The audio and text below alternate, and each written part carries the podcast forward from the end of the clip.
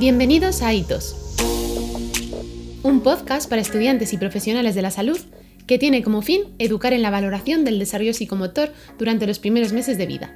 Identificar las alteraciones en el patrón del desarrollo normal es una de las herramientas clínicas más potentes con las que cuenta un especialista en pediatría. Debemos imaginar que nos encontramos en una consulta o entorno similar, donde el cometido es evaluar el desarrollo psicomotor de un niño.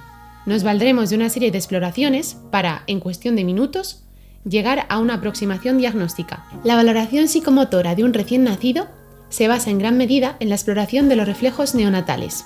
Son acciones involuntarias vehiculizadas por el tronco del encéfalo del niño con el mero propósito de sobrevivir.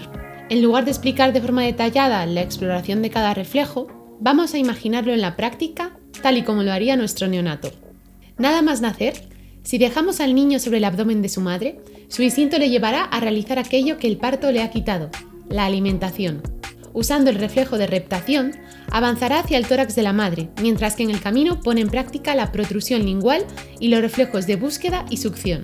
Al aproximarse al pecho, flexionará el cuello y, ayudado del reflejo de búsqueda y tras varios intentos, llegará al pezón. Este proceso puede abarcar desde 10 minutos a una hora, pero es sin duda la viva expresión de los reflejos neonatales y su utilidad.